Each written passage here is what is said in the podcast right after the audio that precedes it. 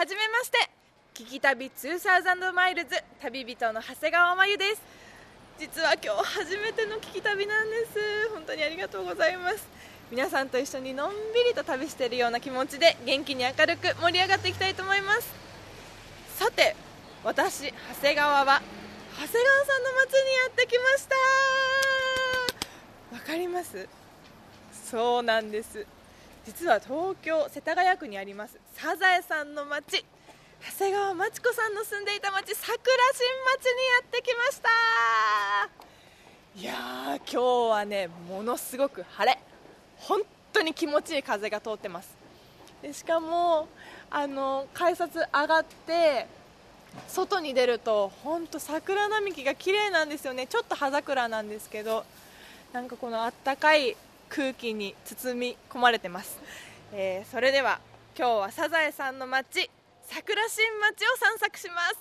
それでは行ってきます。ナビゲーターの松本英子です。さて長谷川さんの出落ちからスタートした聞き旅2000マイルズ。この番組は日本列島を北から南までおよそ2000マイルを旅しながらその土地に暮らす方々と出会い歴史や芸術食文化などの魅力を聞きその街ならではの音に触れ合う旅番組です。さて今年は4コマ漫画の連載がスタートしてからなんと70周年を迎えたというサザエさん。国民的アニメとしても小さなお子さんからご年配の方までみんなに愛されていますよね。そこで今回はゴールデンウィークにぴったりお子さんと一緒に楽しめるサザエさんの街。東京は世田谷区の桜新町を。聞き旅初登場の長谷川真由さんが散策します。スタート地点となった桜新町駅は渋谷からおよそ10分。東急田園都市線で5つ目の駅になります。ちょうどロケの日は桜が咲いていた時期だったようで満開の桜も楽しむことができたそうです。旅の様子は番組ホームページの動画や旅日記でも楽しむことができます。ぜひホームページをチェックしながら聞いてみてください。それでは、聞き旅2000マイルズ、スタートです。聞き旅2000マイルズ。桜新町駅からサザエさん通りを通って7分。長谷川町子美術館にやってきました。来るまでに街全体でサザエさんを楽しんでるなっていうのがとてもありました。でね、えー、美術館はですね茶色のレンガ造り。でサザエさん一家のパネルがたくさん置いてあるんですよ。なんかあ船さん？あマスオさん！といろんな人の前で写真撮りたいですね。では早速中へお邪魔しましょう。楽しみ！さて館内にやってきました。ご案内していただくのは長谷川町子美術館の広報相沢ひろ子さんです。よろしくお願いします。よろしくお願いいたします。いやここの館内オペラハウスというかそうですね。劇場とこう三角形の60度の線がたくさんあると思うんですけれども、はい、あのまあ、この美術館を建てるにあたって長谷川町子自身がちょっとこう非日常的な空間にしたいということで、はい、折り紙をモチーフにあのイメージを膨らませてあの設計士さんに伝えて、あのできた建物なんですね。折り紙。はい。ね、この空間もすごいアットホームだなと思いました。そうですね。あのまあ、長谷川町子は生前、まあ、他の美術あの展覧会とかよく出かけていたんですけれども、あのまあ、その当時こう全路がきちんと決まっていてこうなかなか自分、まあ、社員だった性格もあるかもしれないんですけど、はいその後戻りして見づらかったっていうのがあったようなんですね。なので、まあ、この自分が作った美術館ではこう順路とかをあまり気にせずになるべくいろいろなあの角度からあの美術品を眺めてもらえるようなあの形にしたいっていうふうになっているの例えばこの2階のところから1階の、はい、あのかかっているあの絵画をご覧いただいたりとか、はい、あの好きなように見ていただきたいという思いがあの形になった美術館確かに。なんかよく美術館私行くんですけど、順路とか書いてありますもんね。そうですよね。本当だここ書いてないんだ。です。では館内をご案内していただけますか？どうぞ2階の方も。はい、ありがとうございます。松本英子がお送りしている聞き旅2000マイルズ。今日は漫画が誕生してから今年で70周年を迎えたというサザエさんの町桜新町を長谷川真由さんが散策しています。サザエさんの原作者長谷川町子さんは佐賀県に生まれて福岡で育ちました。そして14歳で上京した後昭和21年26歳の時に桜新町に引っ越してきたんだとか。サザエさんをはじめ意地悪ばあさんやエプロンおばさんなど長谷川さんの作品のほとんどはこの桜新町から生まれたそうです。今回長谷川町子美術館に一行が訪れた時は春の収蔵コレクション展春爛漫の真っ最中。横山大観や現代リアリズムの巨匠ミス・ユージなどが描いた有名な作品から注目されている若手の作品までさまざまな桜にまつわる絵画がおよそ30作品展示されていたそうです。さあ引き続き長谷川町子美術館の相沢弘子さんに館内をご案内いただきました。聞き旅2000 miles これなん銅像そうなんです。これはあの、はい駅前にあの、はい。サザエさん一家の銅像があるんですけれどもそうですよね。はいあもうご覧になはいりました、もう早速写真撮ってきました。これは年表ですね。はい。15歳？15歳でデビューしたんですか？そうなんです。マツコさんのデビューはとっても早くてあのまあもともとかあの絵を描くことが大好きだったんですけれども、はい。あのその当時にあの人気だった「野良黒」っていう漫画ご存知ですか、その漫画家の田川水宝先生に弟子入りしましてそれがもう14歳の時なんですけれども。14歳。はい、あの自分でスケッチブック書き溜めたスケッチブックを田川先生のお家まで行ってあの見てもらってあの弟子にしていただいてで15歳で晴れてもうその翌年ですね。1年後にはもう漫画家としてデビューしてはこうあ4月22日。いはい。田原さんが誕生したのがちょうど今から70年前の4月になりまして、はい、そういうことですねじゃあ、はい、4月22日4月22日、はい。1946年。はい。26歳、の時に。はい。私のプラス1歳。この頃はもう、まあ、サザエさんは初めてこの26歳で描きましたけれども漫画家としてはもう10年以上のうんキャリアがありますので。積み重ね。があったんですね。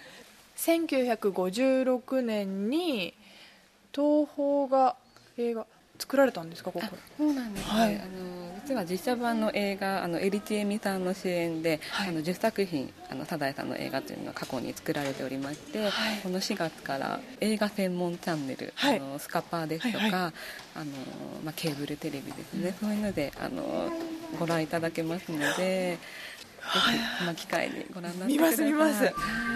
聞き旅2000 miles 磯野家の間取り模型。あのそれはアニメのサザエさんのお家の間取り模型ですね、こうなってるんだ。細かい。だって枕とかはい。布団とかも置いてある。そうなんですよ。あこれ今気づいたんですけど17分の 1?17 そうなんです分の1なんだ。ここがこのちゃぶ台があるのがあの、はい。い、つも多分おなじみの。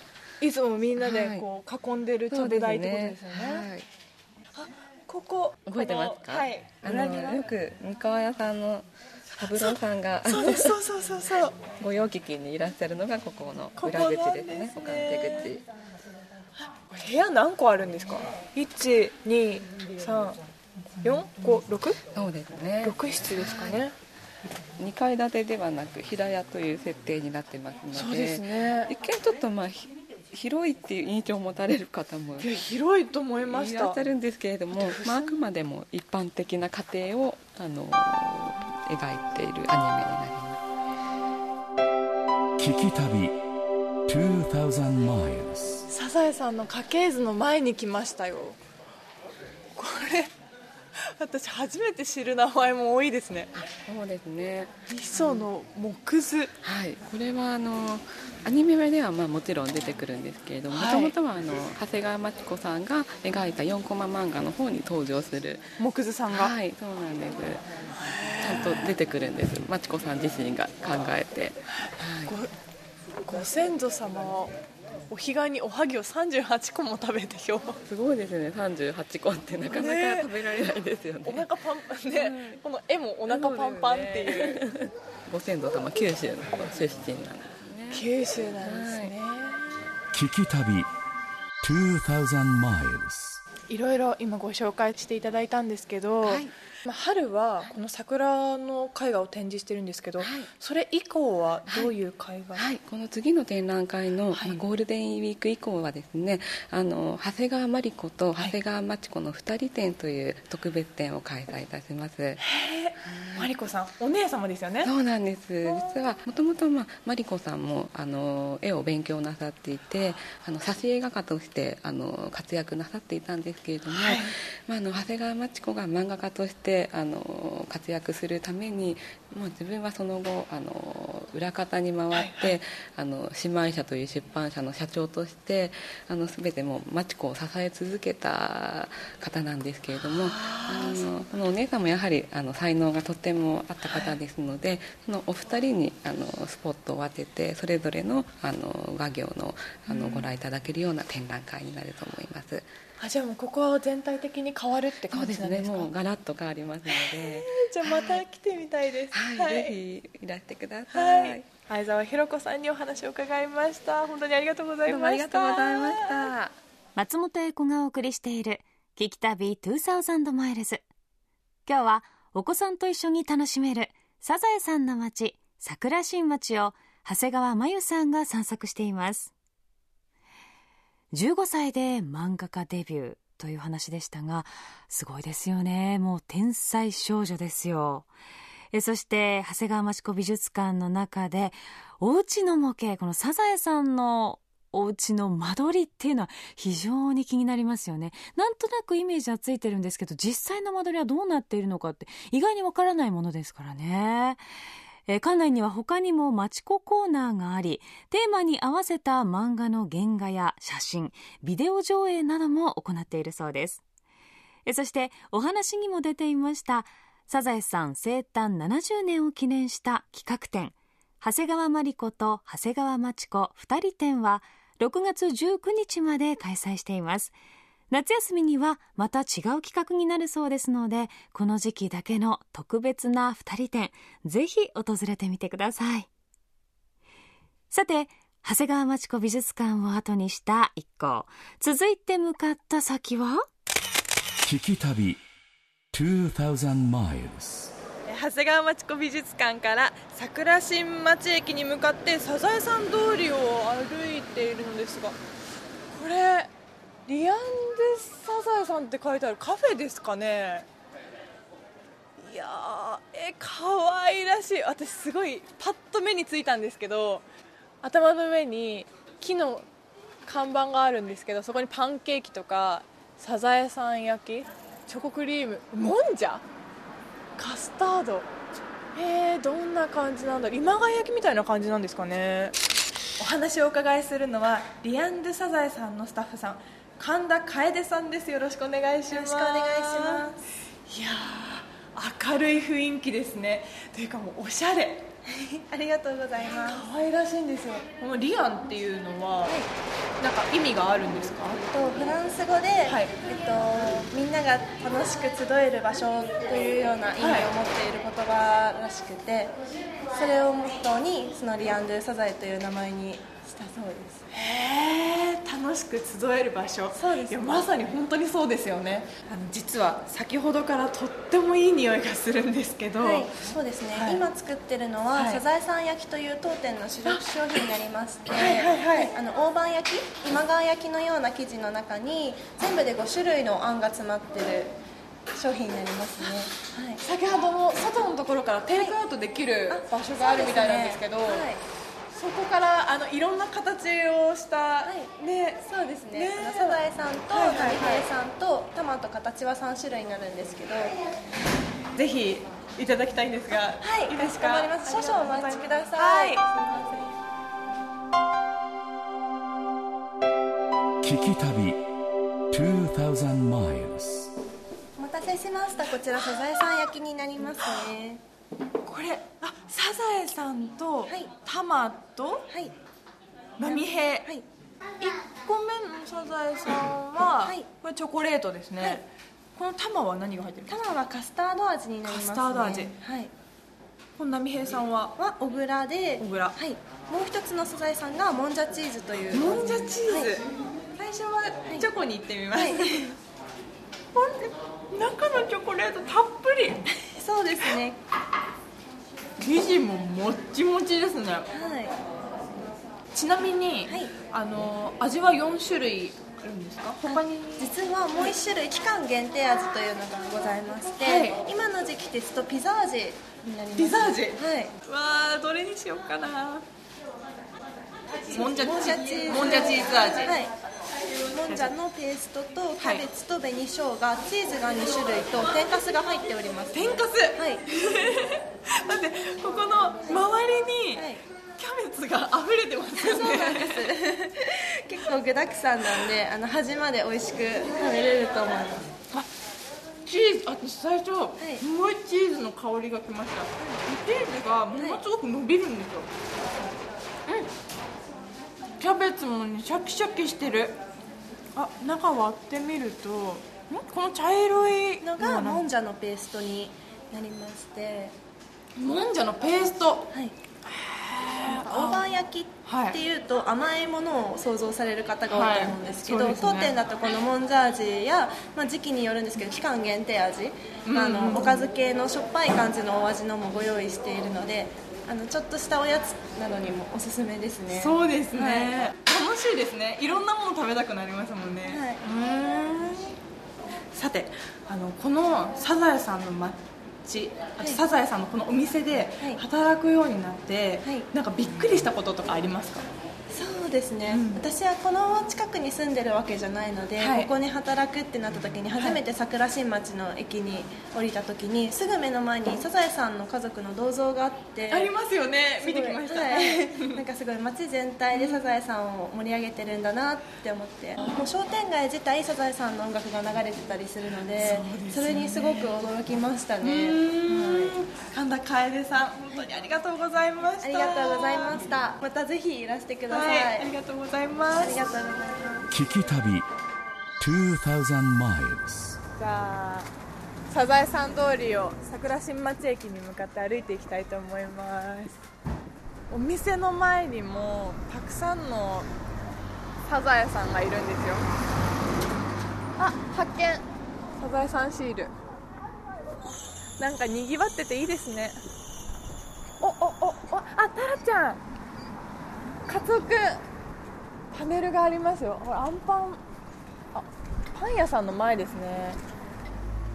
土日っていうのもあって観光客の方も子供連れも多いですね。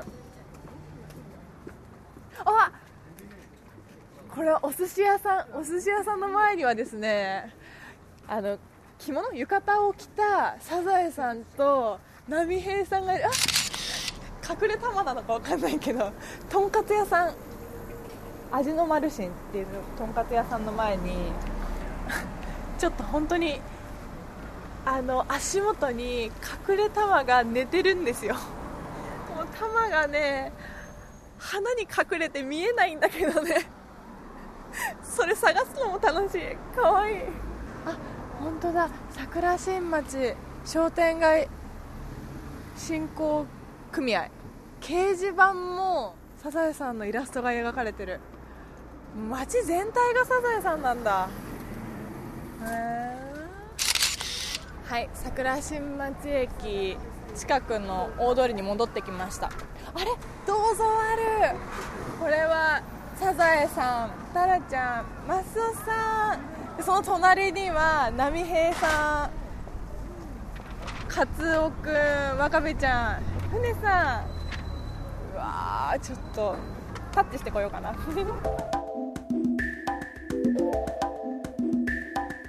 聞き旅2000 miles 松本英子がお送りしている聞き旅2000マイルズ今日は漫画が誕生してから今年で70周年を迎えたというサザエさんの町東京は世田谷区にあります桜新町を長谷川真由さんが散策しています。サザエさんの生みの親長谷川町子さんの美術館にお邪魔しておしゃれなカフェでサザエさん焼きを堪能した一行。今度はサザエさんに出てくるタマのような可愛い猫ちゃんに会いに桜新町駅から国道246号方面へ歩いて7分。猫カフェ猫茶屋さんにお邪魔しました。聞き旅2000 miles 失礼します。はいあれ猫ちゃんどこにいるんだろう？三三匹の猫ちゃんがいますよ、えーさてお話をお伺いするのは猫茶屋の平淳さんです。よろしくお願いします、よろしくお願いします。ここには何匹の猫がいるんですか？えっと正社員は今5匹なんですけど、その他に保護猫で里親さん募集中の子が出入りするので数は変動するんですね。ちょっと今正社員ということが気になっちゃったんですけど。私が飼ってる飼い猫なので譲渡対象から外れてる子なんですけど。あそういうことなんですね。プラス保護猫とがかもらわれてったけどはいうはい。ちに帰って一時的に旅行中帰ってくる子とかいるので。ああじゃあもう変動するってそうです10感じです、ね、匹を前後する感じですね。へえこのあのお店を始めたきっかけとか。保護猫というかうちの前に猫捨てられることが多くて保護譲渡とかには興味があったんですけどはい。猫の譲渡会って月1で会場借りて連れてっても猫って怯えちゃう子が多くて犬と違うので容量の1個はもらわれるんですけどダメな子もいるんですよ内弁慶な子が。そうなんですね。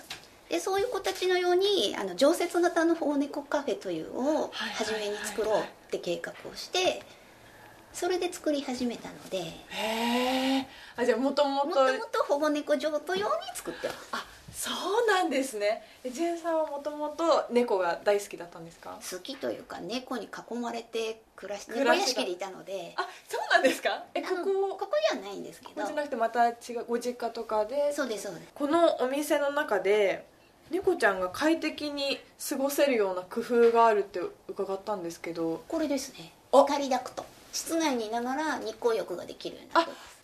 あ屋根まで屋根が開けて開いてるんですね。光ダクト。すごいキラキラ光ってますけど周りが。特殊な合板ではい。日光をこう屈折率よくして落とすような光マテリアル社の作ってる特殊な合板なんですけど。これがあるだけですごい部屋が明るくなります明るいねです。今ここ電気つけてないんですけど、うんうんうん。それでこの明るさなので。そうですよねここにはどういう方が来られますか？うちは割と年齢層は高めで高め。男性1人とかよその猫カフェさんに行きづらい方もいらっしゃいますしでも基本は猫飼ってらっしゃる方元飼ってた方のお客様が多いですね。あそうなんですね。今回あの子供と一緒にっていうことなんですけどここはお子さんも大丈夫ですか？えっと事前に電話予約をいただければはい。大丈夫です、へえちなみにあのここはカフェ一応猫カフェですけど、はい。お見合い会場の方が大きいんだととあと猫にまつわる相談事。ああ相と談事が多いです。へええじゃあここに来られた人たちはお茶を飲みながら雑談雑談する。庭で猫が増えたからどうしようとかいう相談があってじゃあ否認してもう増えないようにしましょうね、っていう時にもう子猫が生まれちゃってる場合があるんですよ。あーそうなんだ。そしたらその子どうしますかって言うと里親さん出したいって言うと里親さんを探すためにうちに預かることもありますし。へえジュンさんはそういうことを学んだ勉強されたんですか？え独学で。独学で。結局猫懐かないって思ってる方が世の中多くてそうですね。なんか犬と比べて猫ってなんか例えば外にそのまま出てっちゃうとか。子育てと一緒なんですよ。ちっちゃい子の心理学と通じるものがあるのでん。大体23歳児育ててる感じで猫と接していけば間違いないと思います。そうなんですね。あのこちらに来た時のルールもあるんですよね。はいえっと基本的に猫は束縛されるの嫌いなのではい。抱っこは NG にさせていただい抱っこは NG はい。てで写真はフラッシュは危ないのでフラッシュは NG にして、はい。で猫を回すのもダメなので、はい。小さなお子様はご同伴の場合は子供さんが猫を追っかけて走らないように親御さんにしっかり見てていただきたいなっていうのがあります、皆さんにねいろいろ知ってもらってそうですね。ぜひ。猫の誤解を皆さん解いてほしいなと思います。そうですね。ありがとうございますお話をお伺いしたのは猫茶屋の平淳さんでした。ありがとうございました。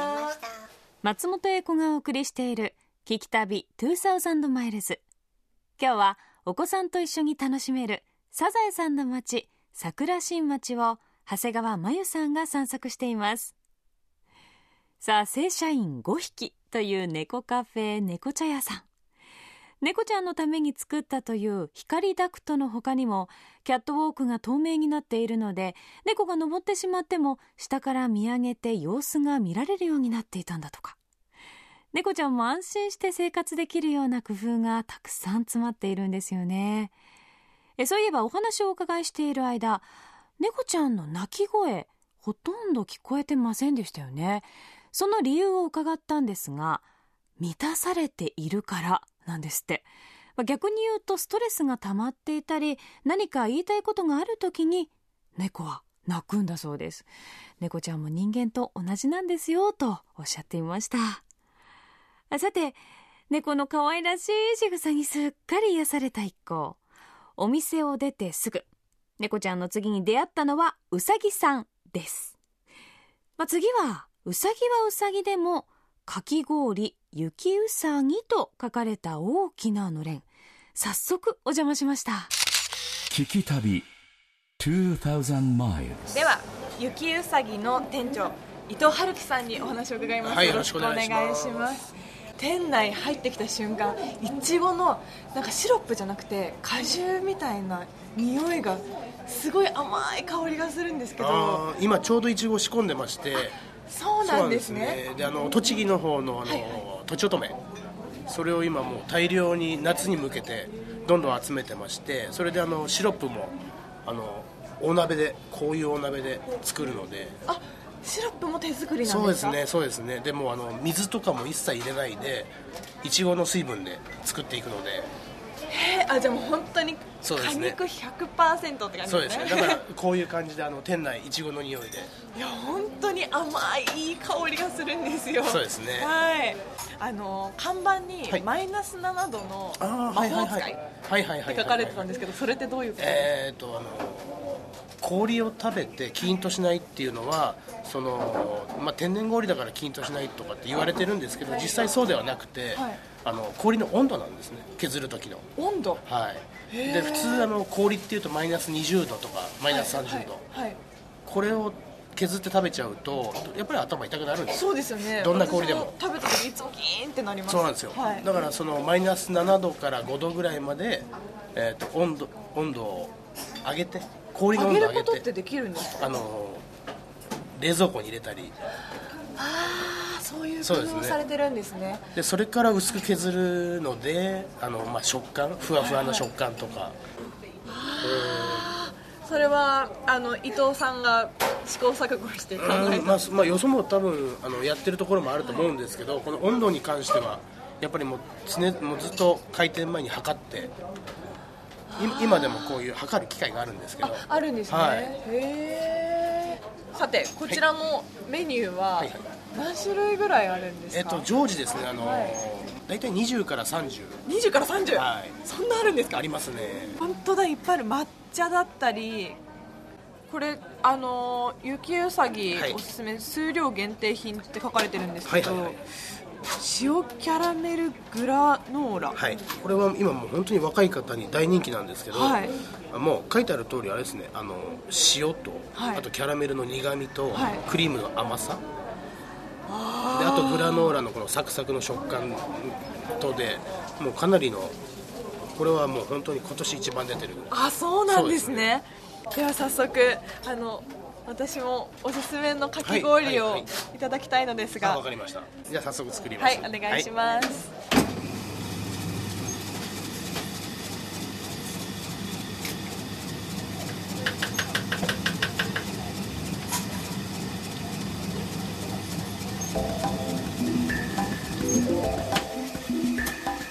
聞き旅2000 miles.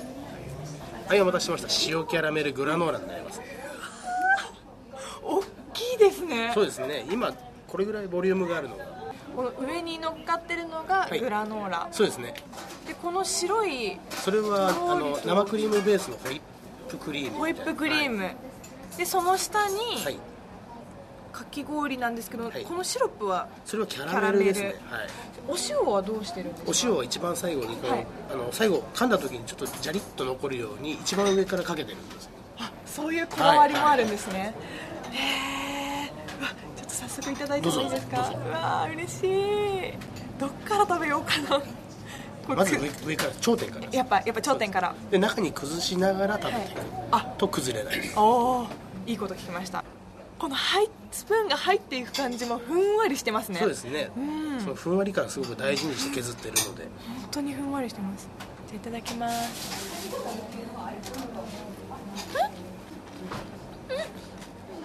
おいしい。この音聞こえますかね。このガリッガリッガリッといったなんかこれグラノーラですね。そうですね。香ばしくて美味しいですね。食感もいいし。はい。であとグラノーラとお塩うん。でまたキャラメルが全部口の中で広がって全部マッチしますね。そうなんですよね。いやめちゃくちゃ美味しい。氷の感触。すっごい柔らかいですやっぱり。あとあのすごい気になってたんですけど、この塩キャラメルグラノーラとか、、はい。はいろんな試行錯誤をされたと思うんですけど、はいはい、今のあのこの売れ筋コンビニさんなんかはやっぱりそういうのをすごい研究されてるので、はい。そういうのを見ながらあともう自分たちで食べながら最後はあの僕が朝シャワー浴びてくるんですけど、はい。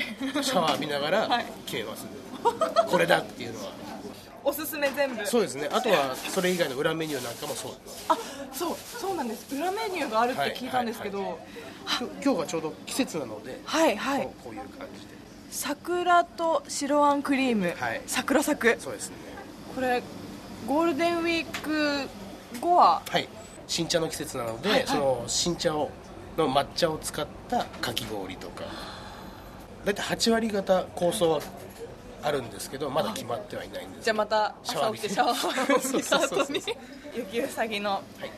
店長伊藤春樹さんにお話を伺いました、はいあありがとうございました。ありがとうございました。聞き旅2000 miles 最後にやってきたのは雪うさぎさんの裏手にあります駒沢緑泉公園です。いやーお子さんがたくさんいらっしゃいますね。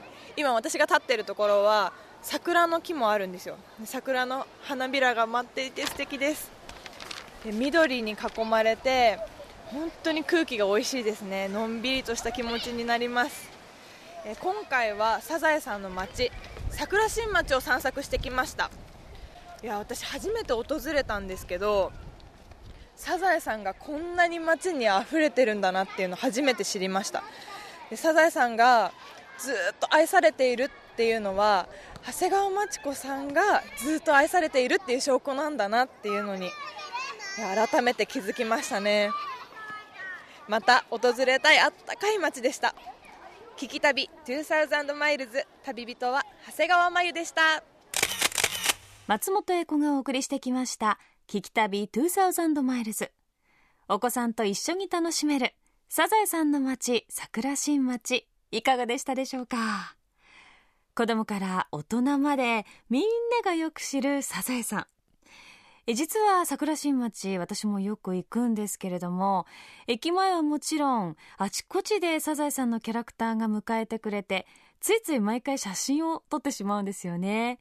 えそして商店街も充実してまして住みやすい街としても知られていますし桜新町という名の通り桜の木もたくさんあって美しく品のある町でありながらほっこりと安らげる空気も持ってるんですよね。とっても素敵な場所ですから。いろんなお店にも立ち寄ってぶらりと街歩きおすすめです。えさて今回の長谷川真由さんの初旅の様子は番組ホームページの動画や旅日記でもお楽しみいただけます。アドレスは jfn.jp スラッシュ旅。jfn.jp スラッシュ旅です。また放送終了後はポッドキャストでも配信をしていますのでぜひチェックしてみてください。さらに聞き旅のサイトがスマートフォンに特化してより使いやすくより楽しくリニューアルしました。詳しくはお使いのアプリストアで JFN パークと検索。無料アプリ JFN パークをダウンロードしてスマートフォン用のサイトをご利用ください。聞き旅2000マイルズナビゲーターは私松本英子でした。